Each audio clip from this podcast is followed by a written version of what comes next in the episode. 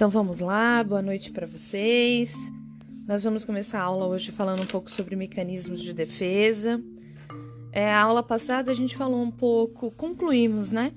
A introdução sobre a teoria psicanalítica, sobre o posicionamento, é, inclusive do, da função do mecanismo de defesa, o movimento pulsional. Tanto é que esse desenho que a gente apresenta aqui nesse slide ele é réplica da aula anterior, né? Então, dando sequência, a gente vai falar um pouco sobre esses conceitos. É importante vocês pensarem que Freud ele não fez uma obra específica para esclarecimento sobre todas as formas de mecanismo de defesa. Né? Quem fez essa síntese falando sobre esse elemento foi a filha de Freud, Ana Freud, ela escreve uma obra, né, que eu mandei para vocês, o Ego e os Mecanismos de Defesa, para que vocês tenham acesso e aprofundamento teórico sobre o assunto. É, Freud ele acaba falando sobre as questões do movimento pulsional e dos mecanismos de defesa de cada sujeito ao longo dos estudos de caso. Né? Lembrando que Freud tem uma prática clínica né, para mensurar aspectos subjetivos dos pacientes e levá-los à expressão de saúde. Então, é, você consegue ressignificar como se organizam os mecanismos de defesa a partir dos relatos de casos ao longo de suas obras, né? Inclusive, quando ele vai falando sobre os esboços teóricos é, da própria teoria psicanalítica ou dos conceitos metapsicológicos. Né? Então, Ana Freud ela cita né, que muitos analistas conceberam a ideia de que, na análise, o valor do trabalho terapêutico ele é realizado ali é, na proporção direta de profundidade das camadas psíquicas.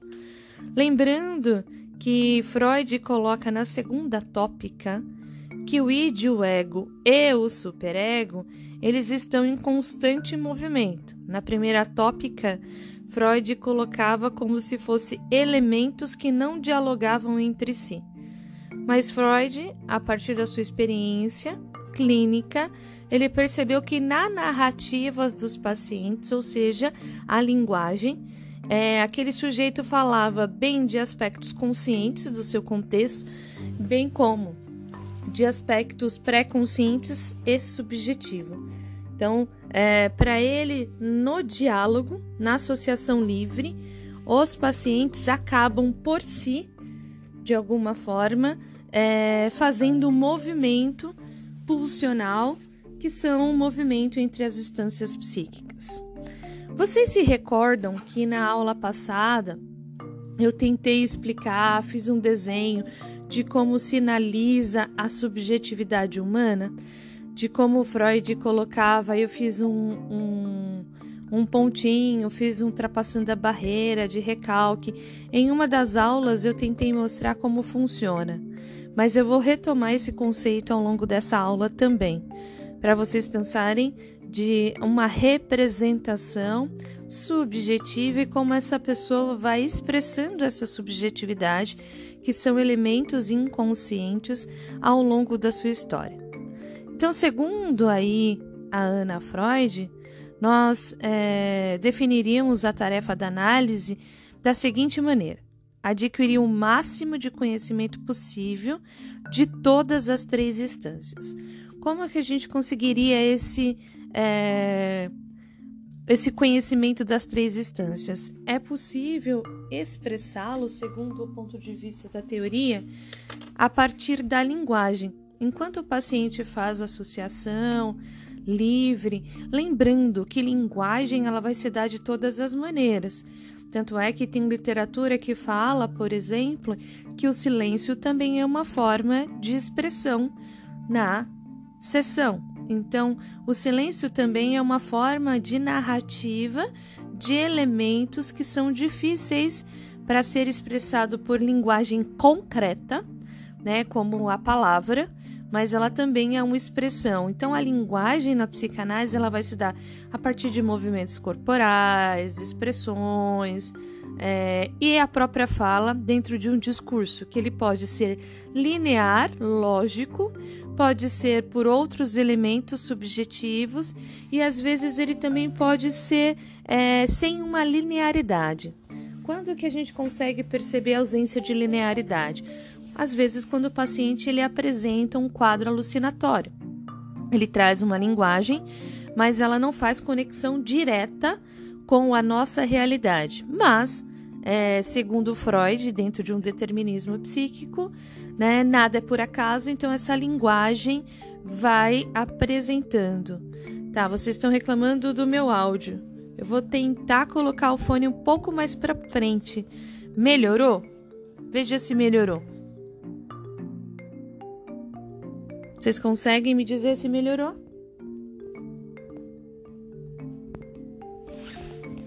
Tá. Tal. Né? Então, como que o profissional de psicologia ele precisa adquirir esse máximo de conhecimento?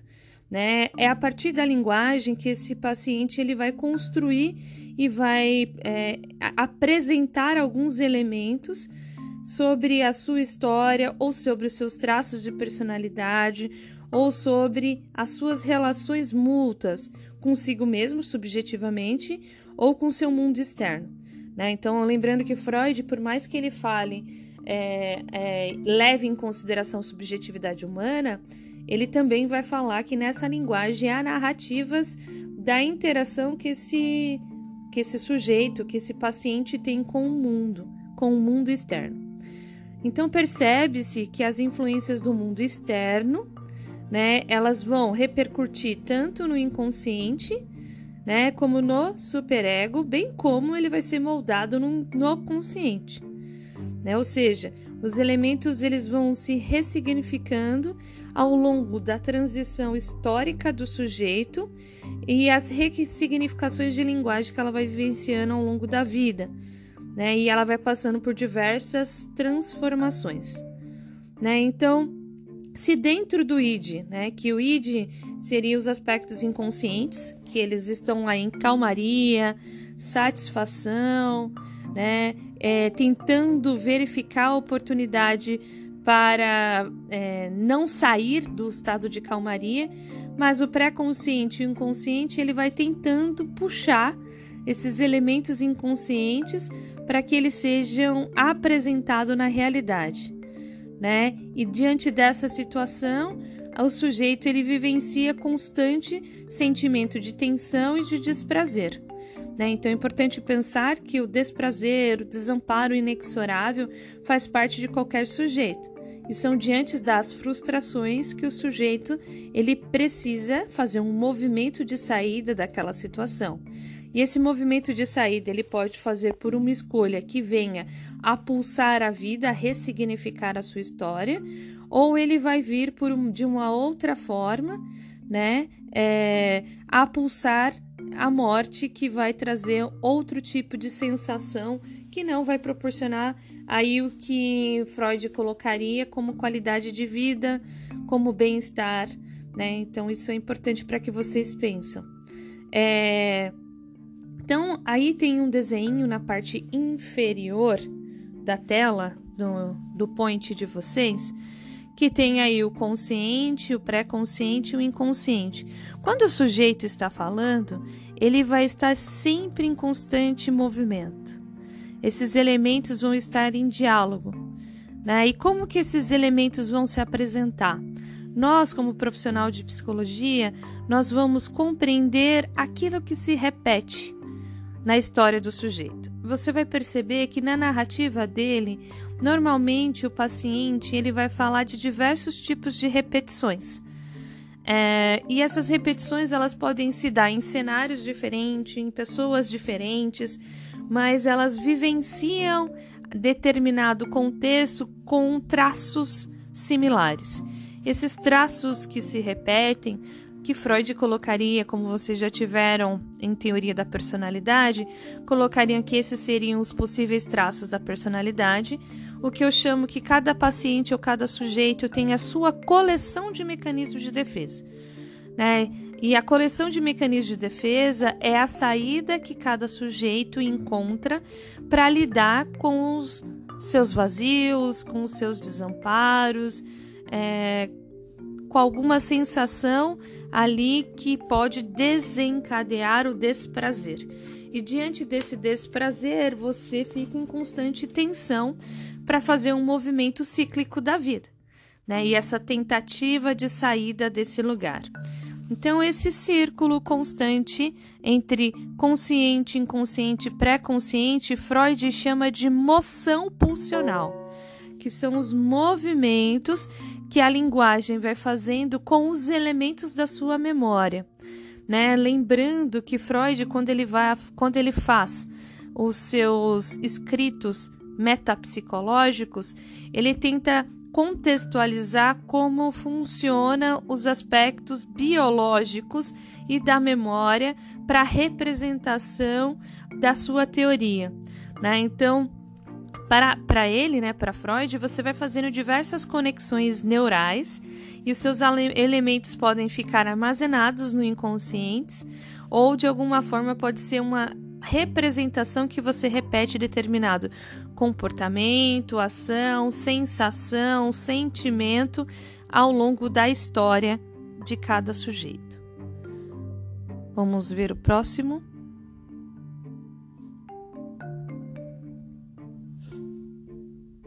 O slide não quer passar, peraí. Deixa eu tentar de novo.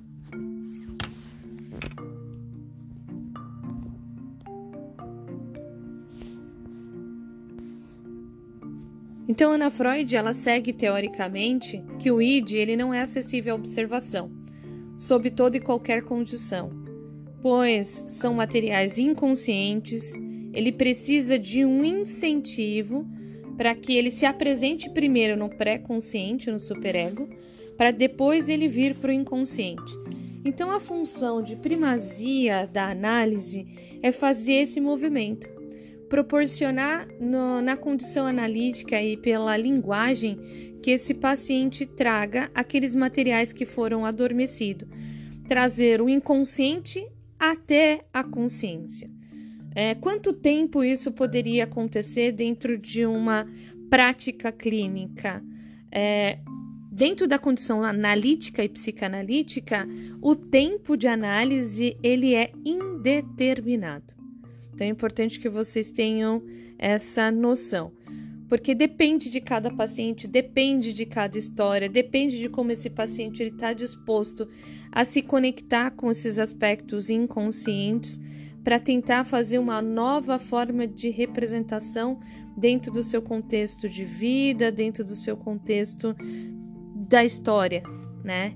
É, a situação é diferente, claro, no caso do super, no superego, porque eles são conteúdos pré-conscientes, né? Então eles não ficam adormecidos. A maior parte deles eles são conscientes, mas ele tem alguns elementos porque ele não consegue vir à tona diretamente, ele não consegue se alavancar, né, se colocar de forma clara e objetiva. Talvez esse paciente precise de um tempo para refletir sobre isso, para que de fato possa fazer os seus próprios insights, as suas ressignificações. A partir do seu movimento endopsíquico, de voltar para as partes internas, de fazer reflexões né, psiquicamente sobre a sua vida. Né? Há momentos em que o superego ele é perceptível ao próprio sujeito e há momentos que o sujeito ele não consegue ter nenhum tipo de contato. Ele percebe que tem algo que incomoda, ele consegue nomear a pessoa ou a situação que está incomodando, de repente o trabalho, de repente uma pessoa no ambiente de trabalho, de repente um amigo, ou de repente uma conversa com algum membro da família, mas ele não consegue exatamente verificar e colocar para fora é, aquele aspecto que está proporcionando desconforto. E o, o, analista, quando ele vai fazer essa identificação desse desconforto, ele faz tentando identificar como esse sujeito se coloca nas tomadas de decisões, na construção da linguagem. E essas conexões que esse paciente vai fazendo pela própria linguagem nada mais é do que os mecanismos de defesa que o paciente está se apropriando para lidar com a situação de desconforto. Então, quando você vai tentar descobrir dentro da prática clínica como esse paciente deve ou como ele interage, é importante que você identifique é, aquilo que se repete e o que é característico dentro daquela história. E esses elementos do mecanismo de defesa, muitas vezes ele vai traçar determinada psicopatologia, determinados traços de personalidade, determinadas caracterizações que podem definir claramente o sofrimento do paciente, bem como ele faz as determinadas tomadas de decisão. Então, a função do analista em psicanálise, nesse caso, ela significa aí o profissional de psicologia, psicanalista, é, lidar com a observação desse eu, dessa interação entre seus aspectos subjetivos, entre seus aspectos de incômodo, de incômodo que não tem uma nomeação direta, né? E tentar de alguma forma trazer esses aspectos inconsciente à consciência como possibilidade de uma outra representação, como uma sublimação, como uma compensação, que são alguns dos mecanismos de defesa ou substituição que ele, que ele leva a pulsar a vida e a ultrapassar as barreiras que tem especificamente das frustrações que são desencadeadas na vida, que a gente chama como as barreiras de recalque, né? É um interdito real. Né? Aquilo que não pode ser executado por alguma maneira dentro da constituição do inconsciente, moralmente ou socialmente. Nesse caso, né, é importante é, entender como esses movimentos pulsionais, como o id, o ego e o superego, eles vão é, interagindo na história do sujeito. Claro que quando eu começar a falar sobre os mecanismos de defesa, vocês vão conseguir fazer melhor conexão. Por enquanto, eu estou trazendo os aspectos teóricos e pode parecer a vocês à primeira vista como como que eu vou pegar esses elementos? Mas isso vai ficando mais claro conforme a gente vai terminando essa aula. Tá? Inclusive, no final da aula, vocês vão fazer uma experiência de análise de um caso e dentro e de, tentando identificar os mecanismos de defesa que o paciente pode estar tá expressando. Então, para ganhar esse acesso motor, né, é importante perceber como esse sujeito vem se colocando para se obter as suas gratificações, né? Porque a função é proporcionar saúde para esse sujeito.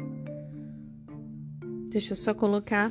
Na aula passada, quando eu coloquei para vocês, que eu falei para vocês que tem os aspectos subjetivos e do ponto de vista psicanalítico, o sujeito ele se, é, está em estado completo de plena satisfação quando ele está diante do estado intrauterino. A partir do momento que ele nasce, ele começa a lidar com diversas frustrações ele precisa respirar sozinho, ele precisa avisar quando ele está com fome, ele precisa de alguém que o auxilie para a alimentação, ele precisa de diversos elementos para compreender e como lidar com o mundo. Vocês estão me escutando? Tá tranquilo o áudio? É, então, olhando esse desenho, se vocês tiverem dificuldade de ver, eu passei para vocês também o, esse material no grupo da sala. Tem o primeiro pontinho, que eu vou até pintar aqui de outra cor, para vocês verem. Esse pontinho tá bem aqui, ó. Esse primeiro pontinho aqui, a gente falaria que é a primeira expressão do sujeito. Obrigada por alguém colocar setinha aí. Foi muito gentil. Então, esse primeiro pontinho, ele está falando sobre o aspecto subjetivo, que o sujeito teve que lidar com a primeira frustração, mas ele já tem uma memória. A gente sabe por exemplo, que as crianças no estado intrauterino, elas já vão fazendo conexões com a memória, com a linguagem, né? O cérebro dela já vai começando a ter esse contato, essa interação. Então ela já tem uma sensação do estado de plenitude, de ser aconchegada, acolhida, alimentada na hora que ela precisa, né? Porque o corpo, enquanto o corpo materno, né? Enquanto ele está desenvolvendo a criança, ele vai oferecer toda esta é, acolhida subjetiva. Né? Então esse, esse paciente ele traz aquelas memórias e ele vai tentar fazer conexões com o mundo, né? Então ele faz as suas conexões com o mundo e a partir dessas conexões com o mundo ele vai lidar com a primeira barreira, que é essa daqui, que é a barreira do recalque. Essa primeira barreira do recalque, ela vai significar aí a primeira interação. Preciso comer, preciso vivenciar a minha existência fora do estado intrauterino. E quando ele recebe o suporte de alguém, porque é a única forma quando é muito pequeno, ele vai tentar ressignificar, ultrapassando essa barreira. Quando alguém ele não consegue mais se alimentar por si só, né, a partir do cordão umbilical, mas a mãe vai oferecer o seio materno. Então ela fez uma substituição da forma de saciação da fome. Então, uma substituição é uma forma também de ultrapassar a barreira. Então, a gente tem aí a substituição como uma forma de ultrapassar a barreira. Né? Só que quando ela ultrapassa a barreira, ela vai ressignificar uma outra representação. Quando tem uma queda constante, é quando de alguma forma essa criança não, for, não teve uma determinada satisfação, né? E aí ela tende a pulsar a morte.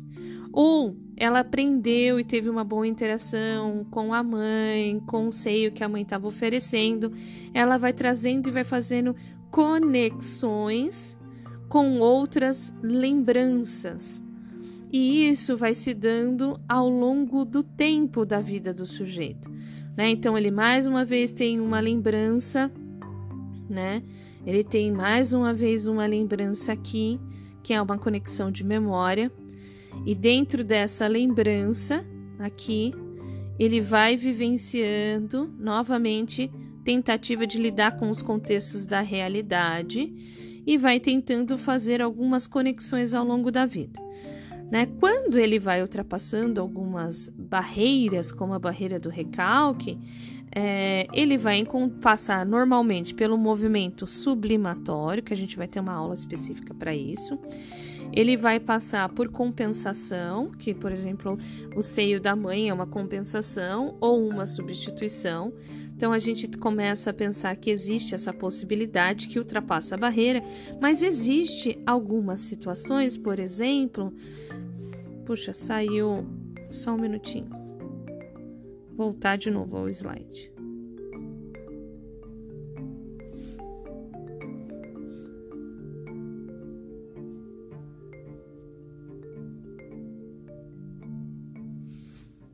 Então, existe aqui é, algumas maneiras que o paciente ele não ultrapassa essa barreira.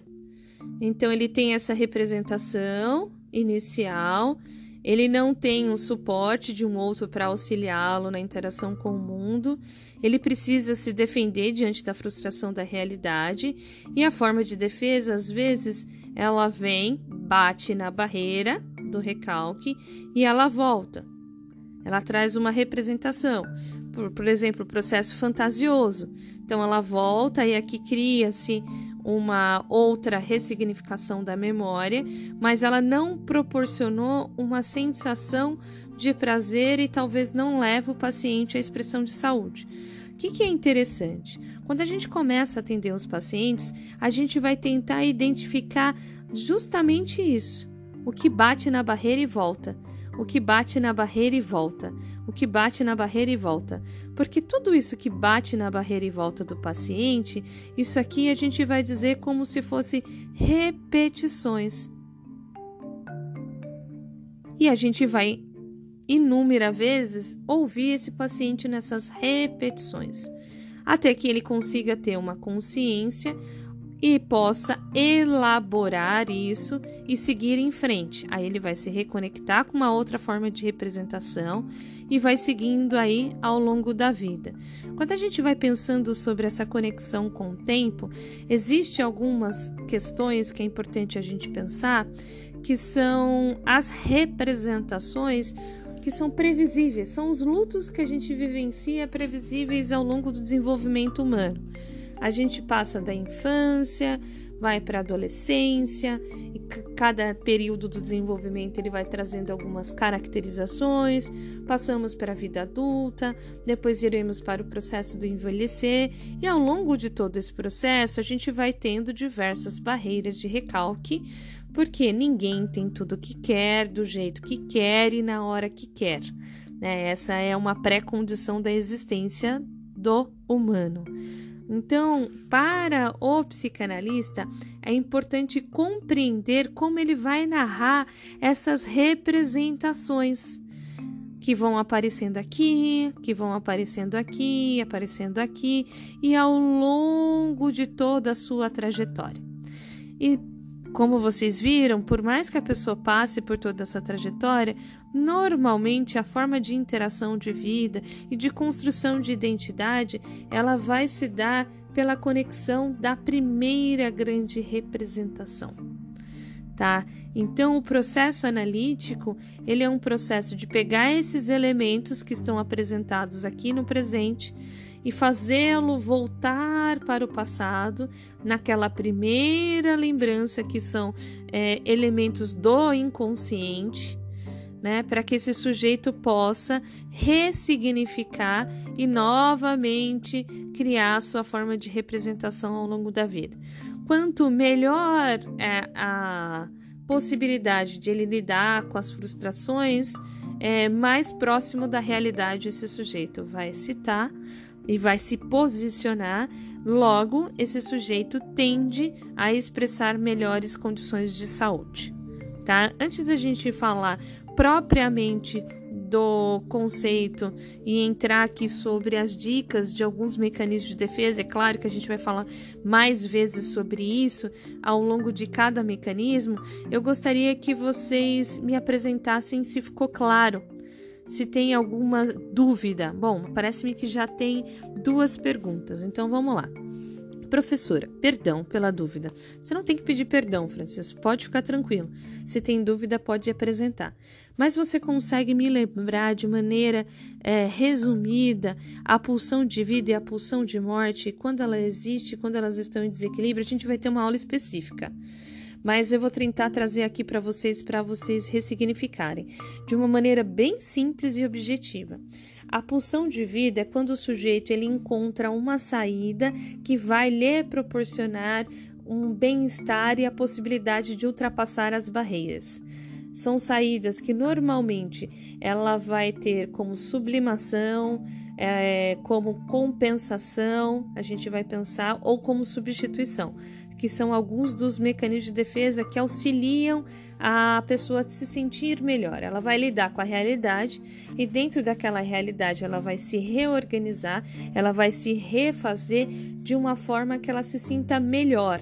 Então a ideia de pulsão de vida, ela está muito atrelada com o bem-estar do sujeito e qualidade de saúde mental e qualidade de vida na consequência.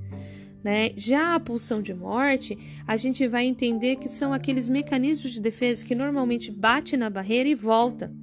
Porque quando ele bate na barreira e volta, ele ainda continua é, desencadeando diversos tipos de sintomas, angústias, representações, é, repetições constantes.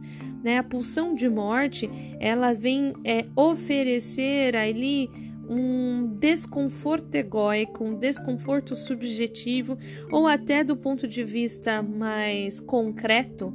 Por exemplo, o masoquismo e o sadomasoquista é uma expressão de pulsão de morte, onde o sujeito, de alguma forma, ele sente prazer em torturar o próprio corpo ou torturar o corpo do outro. Né? Então, ele não é, é uma expressão de satisfação que venha a desencadear uma linha que a gente caracteriza como saúde de vida, como bem-estar coletivo, como bem-estar pessoal. De maneira simples é isso, Francis. Eu consegui responder para você que a gente vai ter uma aula específica para falar sobre a pulsão de morte e a pulsão de vida. Mas a pulsão de morte, ela se dá a partir desse lembra que coloquei no primeiro slide que é a moção pulsional? Então você tem um movimento entre o inconsciente, pré-consciente e consciente Dentro desse movimento, a gente tem um movimento de pulsar a vida ou um movimento de pulsar a morte. O movimento de pulsar a morte bate na barreira e volta. A gente vai entender um pouco quando a gente vê também os mecanismos de defesa. E outra questão é quando o sujeito consegue ultrapassar a barreira e se ligar a uma outra memória, que provavelmente vai ser mais significativa. E essa é a função do analista, porque às vezes o paciente ele vai vivenciar aquela situação traumática, só que com uma diferença. Ele vai vivenciar a situação traumática com o analista, uma pessoa que se disponibiliza para estar ali, para escutar, para acolher. Então ele vai ter um suporte nessa acolhida subjetiva e dentro desse suporte, dentro desse, dessa representação, dentro da projeção de segurança, porque o paciente projeta ao analista a possibilidade de cura, dentro daquela relação ele ressignifica a própria história. E ao ressignificar a própria história, ele vivencia aquele trauma de uma outra forma. E aí ele consegue ultrapassar a barreira e se reconecta a novas lembranças e passa a pulsar a vida diante daquele desconforto inicial. Bom, vamos ver o Lucas aí. Eu ia fazer uma pergunta quando a professora mencionou sobre o bebê. Fazer uma representação quando recebe a alimentação do seio materno, quando ultrapassa a barreira do recalcamento e se existe a diminuição e vira a pulsão de morte quando, quando o bebê demonstra isso. Uh, bom, é, quem vai falar um pouco sobre essa representação, Freud, ele não vai falar sobre essa negação, porque Freud não escreve sobre psicanálise da criança. Ele vai tentar, é, então ele não vai falar sobre esse contato direto com a figura materna. A teórica pós-freudiana, que vai falar sobre a representação do seio, né, que vai falar sobre o seio bom e o seio mau, é a representação teórica Winnicott, ou, ou uh, Melanie Klein. O Winnicott ele vai falar sobre tendência antissocial, né? Então, é, a representação do seio aí, Melanie Klein vai apresentar isso e vai falar como essa representação. O seio bom é aquele que é oferecido com é, com todo cuidado a partir do desenvolvimento da criança, que ele é ofertado de uma maneira positiva, né? Ele vai proporcionando uma satisfação, né? É, daqui a pouco eu, respondo para você, tá, Lília? Então ele vai proporcionando ali a satisfação, a criança tem fome, ela vai sendo saciada, tem um momento junto com a criança, né? A criança ela pode vir a pulsar a morte quando ela não consegue mais fazer essa conexão com aquele ser, né? E normalmente a criança ela vai começando a ter esse movimento quando a mãe tenta fazer o desmame, por exemplo. Ela tem, ela, ela começa a atacar aquele objeto amado, ela começa a utilizar a agressividade como uma forma de representação. E dentro desse contexto, quando a mãe consegue fazer uma acolhida suficiente para fazer esse desmame de uma maneira apropriada e ressignificando a conexão daquela criança com o próprio corpo, porque a criança, no momento em que ela está sendo amamentada e utiliza é, o seio da mãe como uma forma de saciar a sua fome, ela não consegue fazer uma ruptura entre o seu desenvolvimento, né, entre o seu próprio corpo e o corpo da mãe. Para ela, a, a comida que a mãe vai oferecer ou a, o, o seio da mãe é uma extensão do corpo dela. Então, para ela, ele é um objeto de satisfação e que precisa ser saciado a hora que ela deseja. Quando a mãe vai fazendo a conexão com a realidade, ela vai introduzindo os recalques, né? Os interditos de que não dá para oferecer em qualquer espaço, de que aquele corpo é separado dela. Quando a criança vai conseguindo fazer essa conexão com o próprio corpo, ela mesma faz esse desligue ela não sente mais a necessidade. Que geralmente, quando é feito de maneira saudável, é justamente quando a criança ela é introduzida a outros alimentos, né? Por volta de um ano e meio, um ano, né? É interessante que ela vai tentando fazer essa desvinculação da mama. Por quê? Porque ela também está introduzida a outro tipo, ela começa a tomar é, outro leite, que já é possível dar depois de um ano que são os leites que a gente tem aí é, industrializados e apresentados para nós. Então, quando ela consegue fazer essa conexão com esse corpo, ela vai se desvencilhando, vai sentindo menos necessidade de ser saciada por aquele corpo com a mãe. Então é importante pensar, por exemplo, que alguns transtornos, por exemplo, transtorno alimentar, a gente consegue perceber que subjetivamente alguns pacientes que estenderam demais esse período de ser amamentado, né, que se prolongaram ao longo do desenvolvimento, ele proporcionou uma dependência e uma dificuldade de ruptura entre o corpo da mãe e o corpo da criança.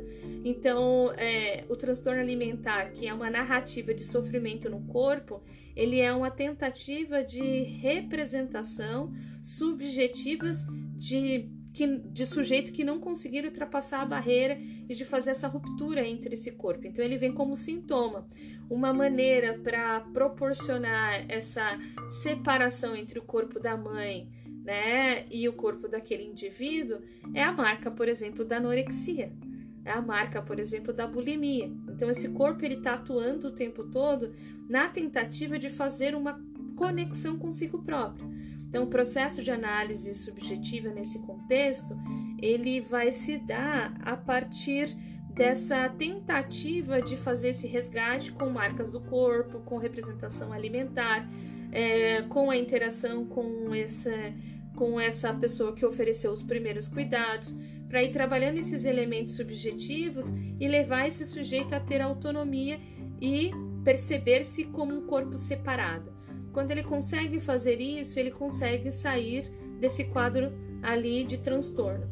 Por isso que é um processo muito difícil, né? E muitas vezes ele precisa de uma intervenção direta.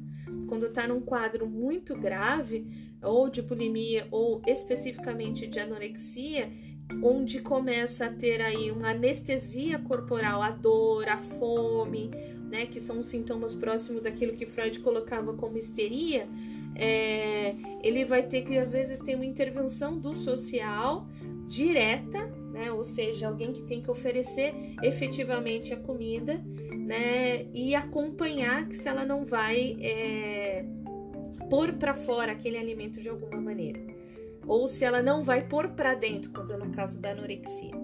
Né, de acompanhar. Então, essa conexão com a interação com o mundo, ela precisa se dar ao longo da vida de maneira saudável. Eu acabei falando sobre pulsão de vida e pulsão de morte dentro desse contexto. Espero que eu tenha te respondido aí, Lucas. Trouxe esses exemplos para que pudesse é, responder. É... Ah, tá. Então a sua dúvida também foi, foi respondida também com a do Francis. Então ampliei um pouco mais aí o seu conceito, Lucas. Então a Lília vai me trazer. A regressão seria um mecanismo de defesa? Sim, regressão é um mecanismo de defesa, Lília. De pulsão de morte. Exatamente. Ou seja, voltar a um estado mais primitivo do desenvolvimento. Sim, exatamente. A gente vai falar um pouco sobre esses mecanismos de defesa. Conforme a gente for falando ao longo da aula, é, vocês vão perceber e eu vou perguntando para vocês. Eu quero que vocês façam uma conexão. Se é um mecanismo de defesa que ultrapassa a barreira, porque vocês vão entender a partir da, daquilo que está representado. Eu não fiz um apanhado de todos os mecanismos de defesa, mas eu fiz alguns para que a gente pudesse discutir, pensar, conversar. É, mas aqui tem, e se vocês quiserem se aprofundar um pouco mais sobre esse conceito, tem a obra da Ana Freud que fica aí como sugestão complementar e de ampliação do conceito. Vamos lá, Lucas. Estou formulando outra pergunta, por curiosidade. Vai, escreva aí que, que a gente vai, eu vou respondendo para vocês ela é uma curiosidade, mas de repente pode ser uma dúvida ou acrescentar algum elemento pra, para os demais. Quanto a esse desenho, o que foi colocado aqui, vocês conseguem entender? Conseguiram entender? Conseguiram compreender como funciona? Tá? É, esse desenho vai ser de uma das de um dos seminários. Eu tirei, mas eu trouxe ele antecipadamente só para vocês entenderem como funciona.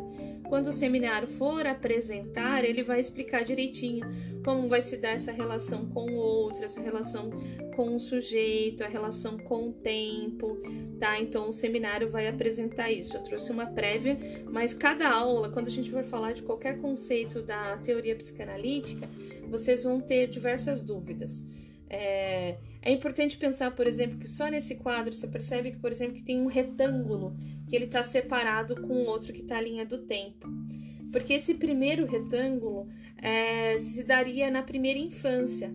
É o, o primeiro momento da vida e o que esse sujeito ele não consegue ainda, segundo a teoria psicanalítica, fazer uma construção da sua própria identidade porque ele depende de outros. Na primeira infância, até os dois, três anos, a criança ela é muito dependente. Depois que ela passa dois anos e meio, ela começa a ser um pouco mais independente, ela começa a fazer melhores conexões consigo mesma, já começa a ir no banheiro sozinha, a se alimentar sozinha, a ter melhores recursos de linguagem, então ela já pede, já interage. E ela vai tentando fazer essas conexões desde a primeira infância. A partir de um ano, um ano e meio, é importante que a criança já vá tendo esse contato com a linguagem, já vá trazendo no mínimo aí uma composição, uma frase com, com duas palavras a partir de um ano e meio.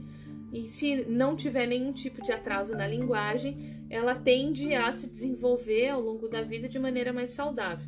Né? A gente traz uma preocupação quando passa de um ano e meio, dois anos e a criança não está fazendo conexões de linguagem, nem com palavras com duas frases com duas palavras, nem para nomear objeto, nem para representação é, de uma narrativa.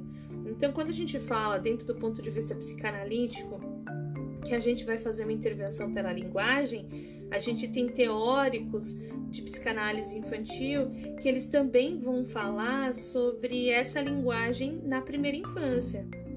Tá? Então, que linguagem seria essa? É a linguagem é, narrada, né, pela criança pela ludoterapia, ok? Lucas, eu vou, vou ler aqui a sua pergunta e de repente eu posso trazer melhores esclarecimentos. Então, vamos lá. É... Apenas uma curiosidade, por consequência, a senhora tem uma vivência direta, né? Já, a Lucas já está querendo colocar aí uma conexão subjetiva da professora, né, Lucas? Trazendo que eu tenho uma vivência direta, já está trazendo uma representação aí subjetiva da minha representação como mãe, né? Então vamos lá.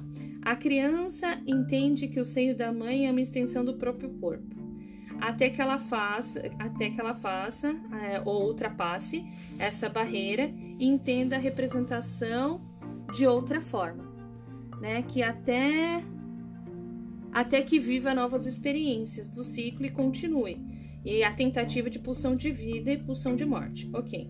Qual é a sua curiosidade? No caso de gêmeos, tem que entender quando tem irmão, faz parte. É, como funciona essa representação, ela vai se dar da mesma forma né? O que, o, que, o que vai ficar mais difícil aí não é a representação subjetiva da criança para essa é, desconexão do, da, da, autonomia do próprio corpo.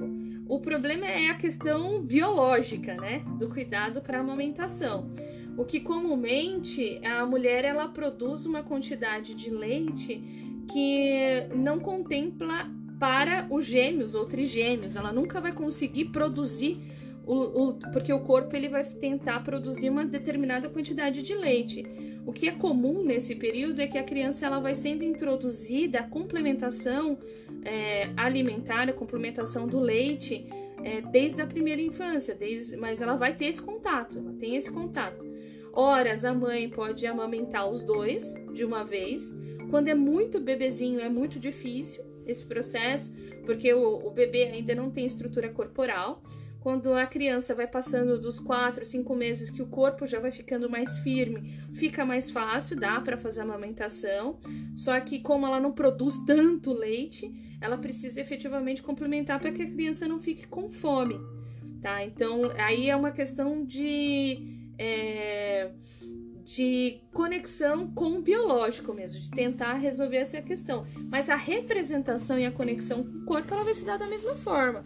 A mãe também vai poder amamentar, mesmo que seja gêmeos. E, ele, e esse, essa criança também vai ter que ter um processo de autonomia é, mesmo que seja representação de gêmeos. O que a gente consegue perceber, e isso eu posso falar da minha experiência, é que os gêmeos normalmente eles são mais autônomos porque ele está em constante competição, ele sabe que não tem exclusividade. Então, é, esse processo de autonomia acaba sendo que uma narrativa diante desse contexto que ele vivencia desde o estado intrauterino. Eles dividem o espaço do estado então terino, eles dividem o tempo todo, então é, essa representação de ter autonomia acaba sendo um pouco mais é, acelerada por conta do contexto, né? Porque a mãe e a família ela vai ter que se adaptar com o desenvolvimento síncrono de dois bebês ao mesmo tempo ou de três bebês, quando a gente pensa em trigêmeos. E aí, dentro desse desenvolvimento, é comum você perceber maior autonomia na criança, desde o processo da linguagem, desde o processo do, do, do desenvolvimento motor, do engatinhar, do andar, porque ela precisa interagir com o mundo e não dá para ter exclusividade. Então vamos lá. Eu não sei se eu te respondi, Lucas. Se eu ainda não te respondi, você é, Fica uma curiosidade. é, que bom, que bom que eu pude responder. Então, na parte do desenvolvimento e de tentar ultrapassar a barreira, a família, né, o mediador ali, o outro, que a gente fala na psicanálise como é, a figura parental, porque a gente não coloca mais como um conceito ou pai ou a mãe, a gente fala aquele que exerce o cuidado parental, ele vai ter que auxiliar essa criança a ultrapassar essa barreira. O que comumente a gente percebe é que em gêmeos a criança ela consegue ultrapassar essa barreira porque é necessidade. Ela, se ela não, como ela divide o tempo todo, ela acaba tentando lidar melhor com essas questões. Mas, claro, vai ter intervenções. É, dentro do desenvolvimento humano singular, porque mesmo que sejam gêmeos, são pessoas com personalidades, com traços, características diferentes. Mesmo que sejam gêmeos que tenham os mesmos traços biológicos, a gente consegue pensar nisso, por exemplo, em clonagem. Tem uma série que se chama Orphan Black, fica como sugestão para vocês, que é perfeita para estudar personalidade, que são pessoas que falam sobre clonagem humanas, que tem um clone de, entre pessoas, mas mesmo elas tendo todo o material genético idêntico, elas, ao ter interação com a sociedade, elas têm os mesmos traços é, do rosto, os mesmos traços corporais, elas dentro da interação social, elas têm uma personalidade completamente diferente, gostos diferentes, sensações diferentes. Isso também vai se dar com o gêmeo. Então, a representação subjetiva, mesmo que dentro do mesmo ambiente, elas vão se dar diferente, mesmo com a mesma idade, elas vão se dar de maneira diferente. Agora, a Caroline trouxe é, uma segunda dúvida. É, e quando a mãe não consegue amamentar, a criança não consegue pegar, isso pode ter alguma consequência? Depende de como essa mãe vai fazer a conexão. Porque a representação é, é a gente fala isso, por exemplo, para as mães, ô Caroline, as mães que têm é, mães adotivas, que não podem amamentar, elas, e elas gostariam de amamentar. A gente aconselha que tenha-se aquele contato e aquele momento como se fosse amamentar. Né, de pegar no colo. Sugere-se, inclusive, por exemplo, isso se sugere até para que o pai tenha uma conexão com o bebê, que tire a camisa, que tenha aquele contato direto, pele com pele. E na hora de oferecer o leite, para a criança tentar procurar o, bico mais próximo. Isso é, é, mais simples hoje, né? Porque tem, se você entrar numa farmácia, tem diversos modelos de mamadeira que vocês podem é, pensar. Então, o mais próximo do bico materno, e na hora que for oferecer o leite, colocar no colo, numa posição como se estivesse próximo de amamentar, contato pele com pele, e ainda ao segurar a mamadeira, tentar colocar o polegar e o dedo mindinho junto do rosto da criança para que ela sinta aquela conexão. Né, como uma tentativa de reprodução, exatamente, o hold de Winnicott. Perfeito, Lilian. Né? Então é aquela tentativa de, de dar aquele suporte ali para aquela criança. Então aquela criança, ela vai conseguir ultrapassar a sua barreira, ela vai conseguir fazer esse processo de isso vai se dar com gêmeos quando a mãe for complementar, por exemplo. Porque é, às vezes ela, ela intercalava, no meu caso, intercalava. Enquanto estava dando de mama para um, a outra era aumentava com suplemento. Depois eu invertia, né, para que a gente pudesse ter uma interação. Quando elas ficaram um pouco maiores, dava para dar uma fazer a amamentação para as duas. Mas como eu não produzia leite suficiente, elas sentiam fome e tinha que complementar do mesmo jeito. Então é importante para que vocês pensem que esse suporte para que o sujeito ultrapasse a barreira, ele vai se dar ao longo da vida né? E é justamente esse suporte subjetivo, né, que nós daremos como futuro analista na interação com o nosso paciente. Porque se propicia algum tipo de sofrimento é nessa representação, nessa reorganização, na interação né, com o outro, que esse, com o outro e com o outro analista, que esse sujeito ele vai se ressignificar aí em sua história e vai encontrar as formas de ultrapassar a barreira, ok? É, podemos dar sequência, mas se surgir é, é, muito legal ouvir a sua experiência como exemplo de resposta. ah, ok, é, mas é, é, porque é interessante também que pode proporcionar dúvida e, de, e no meu contexto fica mais fácil para eu te dar essa resposta. Então vamos lá.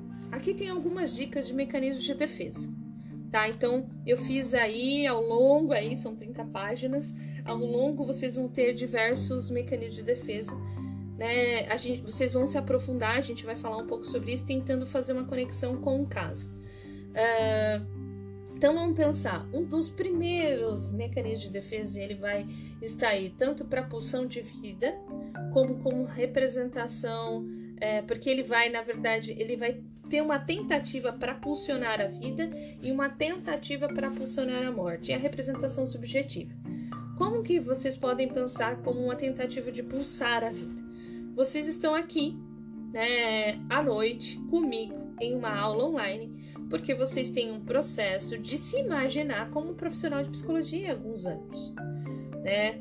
Um futuro muito próximo, vocês pretendem ser meus colegas de trabalho. Então, dentro disso, vocês já se imaginam o que, que vocês poderiam fazer, como vocês poderiam viver. Então, esse processo, sem saber exatamente o que você vai vivenciar, mas se apropriando dessa, dessa profissão como uma possibilidade de interação com o mundo, você está utilizando a fantasia e aí você, dentro do contexto da realidade, está dizendo: bom para que eu possa ser psicólogo, eu preciso estar aqui, na realidade, nesse momento, com a minha professora, para entender um pouco sobre a teoria psicanalítica para eu ser, para eu estar. Então, vocês estão tentando encontrar aí uma forma de compensar esse desejo. Né? Vocês estão tentando encontrar uma forma de satisfação. E quando vocês se atraem ou pela aula, ou pelo conceito teórico, ou quando vocês constroem uma outra representação, vocês estão sentindo uma outra sensação de ultrapassar essa barreira que seria a sublimação, que é uma expressão cultural aceitável, que é o conceito teórico pela literatura. Então a fantasia, ela faz você se movimentar. E esse movimento ele pode ser positivo, como o que eu coloquei até agora, mas a fantasia ela também pode representar uma pulsão de morte sem, sem tentativa de ultrapassar a barreira e sem conexão com a realidade. A gente consegue perceber, por exemplo, pacientes que apresentam um transtorno de ansiedade, independente do seu nível. Claro que no nível severo, o paciente vai ter maiores sintomas e uma das representações é o processo fantasioso. Diante de um medo, de um futuro, diante de uma consequência, ele vive em constante alerta. Vocês vão ter uma prova e vocês ficam imaginando como vai ser a prova, que vocês têm medo dessa prova, como ela vai acontecer, mas a gente nem está em período de prova, vocês não vão fazer a prova, mas esse processo vai desencadeando uma sensação e um desconforto que é próximo da pulsão de morte que Freud ressignifica. Então é uma representação de fantasia que não ultrapassa a barreira. Tá? Agora a gente consegue pensar, por exemplo, uma fantasia que tenta fazer uma conexão com a realidade, o processo fantasioso da criança na primeira infância. A criança na primeira infância, quando ela já traz uma representação de linguagem significativa de 3, 4 até os 6 anos, que é justamente no período de transição do complexo de Édipo, de construção da identidade, porque Freud coloca que a identidade, a ressignificação do eu, ela vai se dar nesse período. Então aquela criança ela começa a se imaginar, então ela pega uma identificação, que é um outro mecanismo de defesa, né? É, e aí ela se identifica com o personagem, ela se identifica com o pai e ela começa a reproduzir na fantasia, encenando ali as suas angústias, as suas dificuldades, que é o que a gente vê na ludoterapia. Né? Então, ela utiliza como uma tentativa de sair daquele estado de angústia. Então, é pela fantasia, pela brincadeira, aquela luta, que ela enfrenta os monstros, que ela enfrenta as dificuldades, que ela utiliza um objeto concreto, né, que é o brinquedo, que tem um nome, que tem um destino, ou a gente fala como um, um, objeto não concreto, que ela pega, por exemplo, um rolo de papel e ela imagina que é um castelo, né? Ela pega um lápis e imagina que é um soldado, né? Ela pega uma régua imagina que é uma espada. Então tem os objetos concretos e objetos não concretos, que ela está tentando fazer essa conexão a partir da representação com o mundo. Né? Então esse processo fantasioso ele faz parte numa tentativa de expressão da vida. Então é um tanto é que um, um, os mecanismos é um dos principais mecanismos de defesa. Tá? E a fantasia ela vai se dar por esse por, desta forma, né? Aí tem aí outra pergunta de vocês. É, estamos perto do intervalo. Poderíamos falar sobre o mecanismo de defesa quando retornar? Eu quero continuar por enquanto, Lucas, porque mesmo que a gente está perto do intervalo, é, ah, falta só mais um minuto. Eu queria aproveitar esse último minuto é, antes da gente sair e depois a gente continua, porque eu ainda quero passar uma atividade para vocês. Bom, se não der tempo, a gente tenta passar a outra, porque a gente já está um pouco atrasado porque na primeira aula vocês tiveram uma conversa com a coordenadora. Embora a gente tenha, pode usar lá atrás, lá no final das aulas, depois da prova, é, mas geralmente vocês não vêm depois da prova. Vocês não aparecem aqui virtualmente. Fechou média, aluno desaparece. Mas eu gostaria que, que a gente aproveitasse esses últimos minutos. Faltam dois minutinhos, tá bom, Lucas? Então a gente vai falar um pouco sobre a castração né? A castração ela tem origem remota, é, aí diante da relação aí a constelação efetiva com o complexo de Édipo, né? E, então é nesse momento que ela utiliza o que? Fantasia e o medo de ser castrada. Então ela tem a fantasia é, aí dentro dessa relação dinâmica de perder o objeto falo e a criança, ela, menino, tem o medo de perder o objeto falo, e a menina, ela percebe que ela não tem o falo.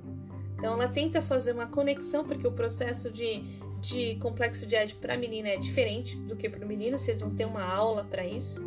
Mas a castração nada mais é a sensação de frustração diante de um futuro medo, de uma é, ruptura ou de uma sensação de é, amputar uma parte do corpo, tá? Então, dentro dessa sensação, ele tenta fazer uma. Então, esse interdito real existe e a criança tenta uma saída.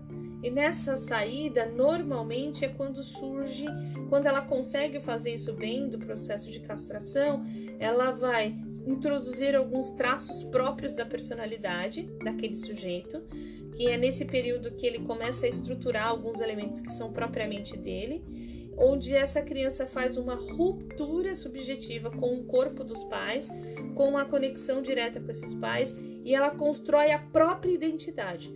Quando ela ultrapassa essa barreira na tentativa de construir a sua identidade, ela é menos dependente desses pais, ela simplesmente se apega a alguma determinada representação sobre um corpo real e ela faz essa conexão por um processo sublimatório, e se isso se dá de maneira saudável, essa criança vai conseguir superar o interdito real da castração.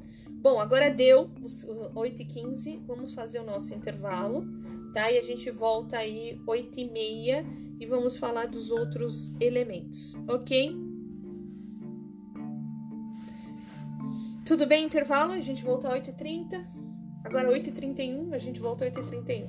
Até, tchau!